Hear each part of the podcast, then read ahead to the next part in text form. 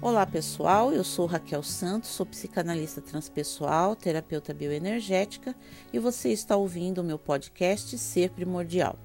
No episódio de hoje eu quero concluir, concluir entre aspas, o assunto poder de escolha. Por que eu digo entre aspas? Porque o tempo todo, durante o trabalho que eu faço como terapeuta, é, eu sempre faço esse convite a algumas reflexões e esse tema de escolher entre se manter triste eternamente ou tentar reagir e renascer dessa tristeza, tal qual Fênix, né? É, é uma escolha. A gente explodir com as pessoas, ser irritadiço, é, agressivo, mal educado, ou implodir internamente e causar até problemas para a própria saúde é, diante da energia da raiva que temos, ou usar essa energia da raiva de forma mais produtiva, como um combustível para a gente fazer a transformação é, que a gente quer ver na vida da gente, também é uma escolha. Ou seja, é, no meu trabalho como psicanalista e terapeuta bioenergética, o tempo inteiro eu estou falando a respeito dessas questões. O tempo inteiro eu faço esse convite de reflexão e de ação para que as pessoas possam paulatinamente fazer as transformações necessárias para suas vidas.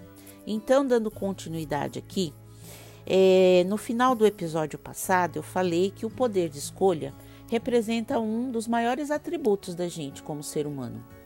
O animal ele vai muito pelo instinto, ele também escolhe, mas pelo instinto. Não passa pela mente do animal, pelo menos até o que a ciência descobriu até agora, esse, esse discernimento, essa reflexão. É, a gente sabe que temos animais muito inteligentes, mesmo é, na área dos primatas, né, dos felinos, dos caninos, enfim, uma inteligência própria, né, mas que eles acabam se baseando muito ainda pelo instinto. Né, todo o processo é, de pensamento cognitivo dos animais ainda está em estudos bastante avançados, mas ainda em estudos. Agora, com relação ao ser humano, não. Então, nós temos esse atributo do, da escolha porque a gente tem o atributo da racionalidade do pensamento. Eu costumo dizer para as pessoas que às vezes resistem a essa ideia de que a gente tem que sair do mental, tem que parar com o mental, tem que evitar o mental, mas infelizmente, gente, nosso processo evolutivo, nós seres hominais, né? Então, reino mineral, reino vegetal, reino animal e reino hominal, somos o quarto reino de desenvolvimento aqui no planeta. E é o único que possui a racionalidade, o poder do pensamento. Então a gente precisa exercitar sim. Como que a gente passa a administrar melhor as nossas ansiedades? Durante uma crise de ansiedade, a gente tem sim que fazer alguns exercícios bioenergéticos, trabalhar a respiração para acalmar né, a pessoa ou se acalmar dessa crise de ansiedade. Só que posteriormente, por que todo psiquiatra hoje em dia, né, sempre fala que a pessoa que tem crise de ansiedade, crise de pânico, ela precisa fazer terapia, para que ela possa compreender esse processo dentro dela, para que ela possa administrar a vida de uma maneira melhor, administrar os seus anseios, os seus desejos, as suas ansiedades as suas preocupações, os seus fluxos mentais negativos, para que ela possa ter mais alto domínio emocional. Então é assim que funciona. Não existe varinha de condão que vai bater na cabeça da gente para que a gente se torne uma pessoa que administre bem os nossos, as nossas emoções. A gente vai aprender através de exercitar o equilíbrio mental para que a gente possa trazer o equilíbrio emocional, certo? Então, sendo o poder de escolha um dos maiores atributos do ser humano, como eu já falei, ele permite a cada um de nós articular entre infinitas oportunidades a cada instante, levando-nos aos caminhos que desejamos seguir na vida. Isso é fato. O poder de escolha é a capacidade que a gente pode exercer de escolher o melhor que a gente quer para nossa vida. Cada atitude que a gente tem todo dia, quando a gente acorda, é uma escolha. Saber que todas essas escolhas, todas essas coisas que acontecem, estão aí para nos mostrar algo que precisamos aprender a escolher para viver melhor, é uma grande sabedoria. Cada escolha que fazemos vai moldando a pessoa que somos e criando a nossa realidade. Então, diante dessa constatação, é muito importante a gente saber que desde o momento que a gente acorda, por exemplo, eu posso fazer a opção de é, não comer nada ou comer o suficiente para me nutrir, para seguir o meu dia, eu posso pular uma refeição, mesmo sabendo que não é ideal.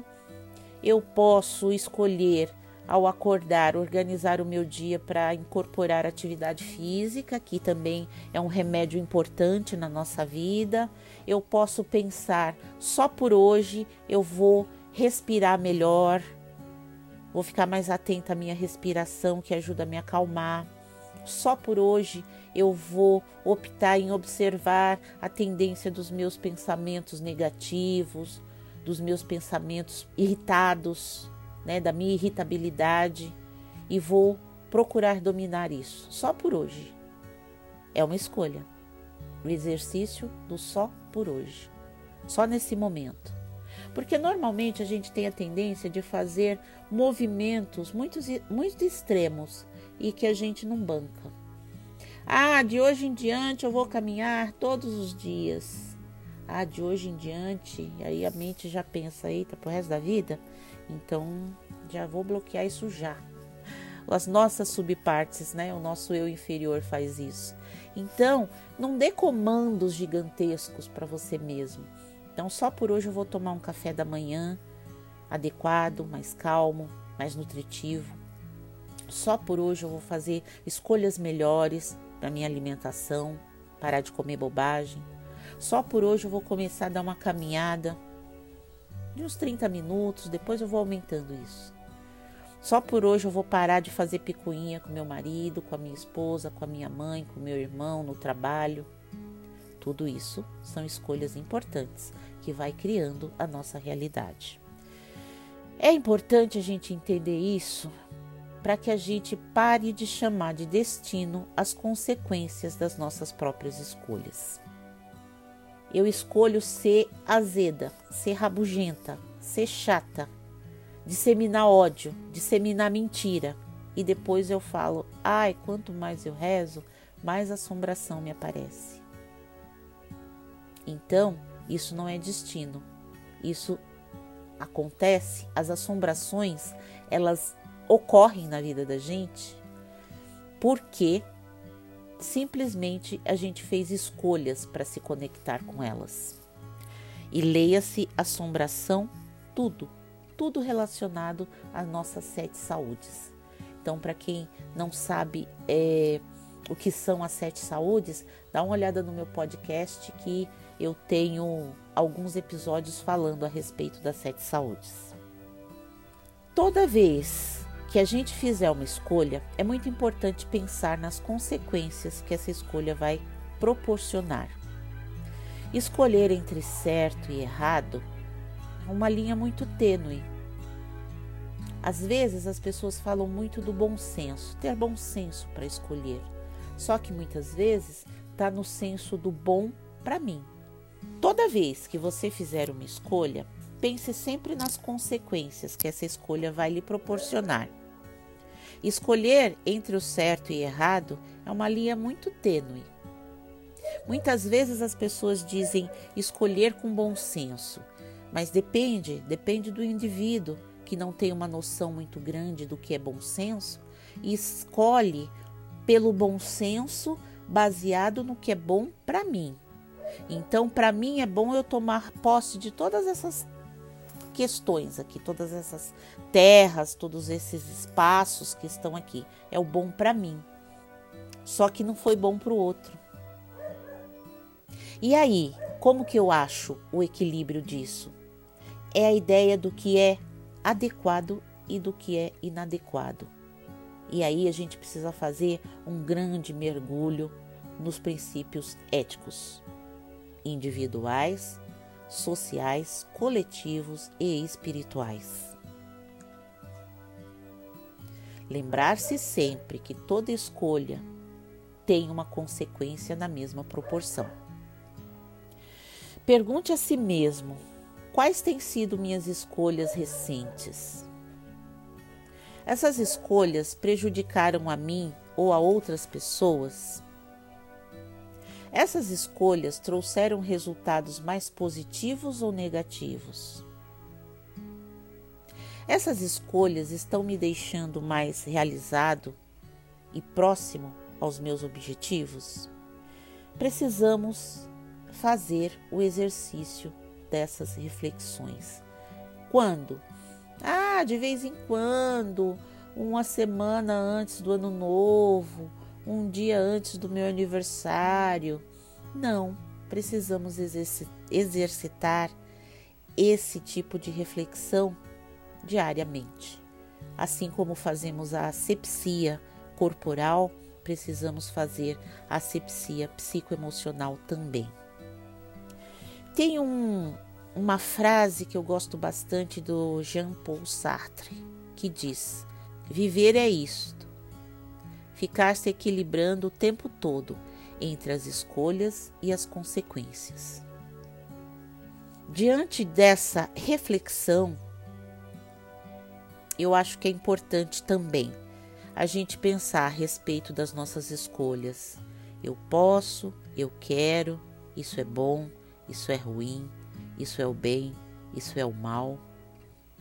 E para concluir sobre essa questão do poder de escolha, eu vou falar um versículo do apóstolo Paulo, que tem na Bíblia, que muita gente lê, conhece, mas como eu disse anteriormente, muitas vezes a leitura automática faz com que a pessoa não coloque na prática aquilo que ela está aprendendo.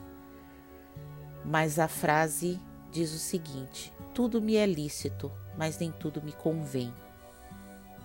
Então, isso traz um balizador bastante grande para as nossas escolhas. E a gente saber que exercitar o livre-arbítrio e a vontade passa diretamente no filtro do nosso chakra do coração. As escolhas que a gente faz normalmente estão conectadas com aquilo que realmente vai dentro do nosso coração. Porque mesmo as escolhas inconscientes, quando elas são colocadas de forma automática, muitas vezes trava a pessoa para que ela não haja de maneira inadequada. E quando ela faz escolha de forma inconsciente, sem ter essa trava, é porque muitas vezes, mesmo que essa escolha não seja muito positiva nem para ela nem para o coletivo, infelizmente está conectado com o que vai dentro do coração dela. Então, diante das escolhas que a gente precisa fazer diariamente a respeito da nossa vida, da vida das nossas, das nossas sete saúdes, da relação com a sociedade, da relação com a vida, com o mundo e com a espiritualidade, enfim. Eu vou ficando por aqui. Eu espero que essa série de episódios falando a respeito do poder de escolha possa ter te auxiliado, te cutucado de alguma maneira para que você fique mais atento e que possa exercer esse atributo de maneira mais responsável, madura, equilibrada e consciente. Até o próximo episódio. Um abraço.